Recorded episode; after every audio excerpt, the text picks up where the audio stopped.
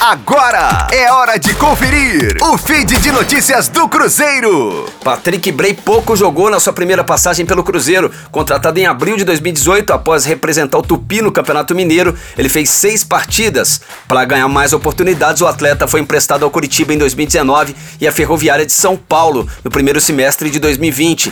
Numa entrevista ao site do Cabuloso, ele destacou principalmente a importância da experiência adquirida no período em que esteve no clube paranaense. No Curitiba, Bray atuou tanto na posição de origem, a lateral esquerda, quanto no meio campo. De 24 jogos, ele participou na temporada de 17 aí da Série B. A versatilidade é um dos trunfos do Bray na briga por uma vaga entre os titulares do Cruzeiro, um favor que agrada bastante o técnico Enderson Moreira.